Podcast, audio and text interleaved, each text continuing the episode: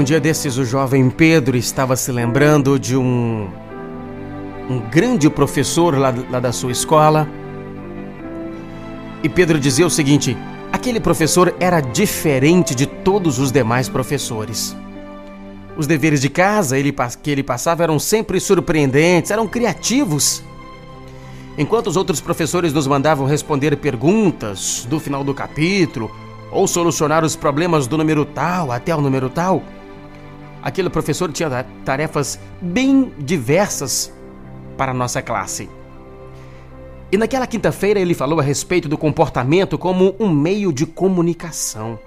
O professor disse: Nossos atos falam mais do que as palavras. O que as pessoas fazem nos diz algo sobre o que estão sentindo, afirmou ele. Então o professor completou dizendo: Agora, como dever de casa, Vejam se vocês conseguem mudar uma pessoa massageando o ego dela o bastante. E então, façam isso tanto que vocês percebam uma mudança no comportamento dessa pessoa. Por massagear bastante o seu ego, tente mudar essa pessoa e o seu comportamento. E na próxima aula, vocês relatarão aqui os seus resultados. E Pedro dizia: Quando eu cheguei em casa naquela tarde, olhei para minha mãe e vi que ela estava sentindo muito pena de si mesma. Os cabelos lhe caíam sobre o rosto, a voz parecia um lamento. Enquanto preparava o jantar, ela ficava ali suspirando, entristecida. Quando eu cheguei, ela não falou comigo e assim eu também não, não falei nada com ela. O jantar foi triste, Papai estava sem vontade para falar também. Foi aí que eu decidi colocar em ação o dever de casa. Aquela ideia de massagear o ego, tentar mudar o comportamento de alguém. E eu então já fui logo dizendo: Mãe, sabe aquela peça que o Clube de Artes Dramáticas lá da universidade está encenando? Por que é que você e papai não vão lá assistir aquela peça hoje à noite? E o meu pai foi logo dizendo: Não, essa noite não dá, eu tenho uma reunião muito importante. E minha mãe respondeu secamente: É, não dá, não dá. E eu então emendei dizendo: Bem, por que, que você então não vai comigo, mãe?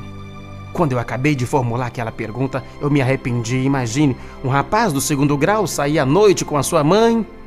Mas agora não havia mais conserto, eu já havia feito o convite para ela. E ela me perguntou toda animada: De verdade, filho, rapazes não costumam sair assim com as mães, hein? Você anima mesmo? Eu engoli em seco antes de, de, tornar a falar: Não, não existe nenhuma lei dizendo que a gente não pode sair com a mãe. Vá lá se arrumar. Vamos. Ela então carregou uns pratos até a pia, seus passos estavam mais leves agora em vez de arrastados. Papai e eu lavamos a louça e ele comentou o quanto eu era um filho atencioso e gentil.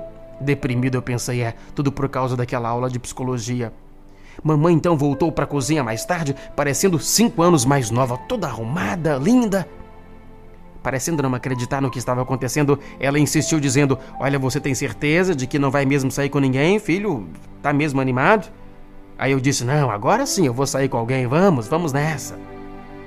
A noite não foi assim tão desagradável como eu pensara. A maioria dos meus amigos certamente fez algo de mais empolgante naquela noite do que assistir uma peça de teatro com a mãe.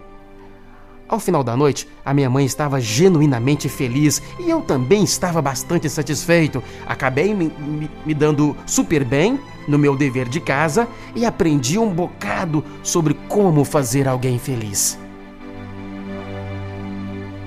Pode ser que você não tenha dever de psicologia para fazer em casa, pode ser que você nem esteja estudando, não importa.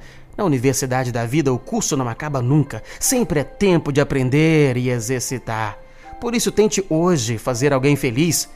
Pode ser o seu filho, sua esposa, sua mãe, que tal um amigo, um irmão, Simplesmente alguém que transite em seu caminho, observe, ofereça o seu tempo, sua companhia, faça um comentário gentil, abrace, beije, converse, proponha um passeio, um programa diferente e descubra como é bom fazer alguém feliz. Top Gospel.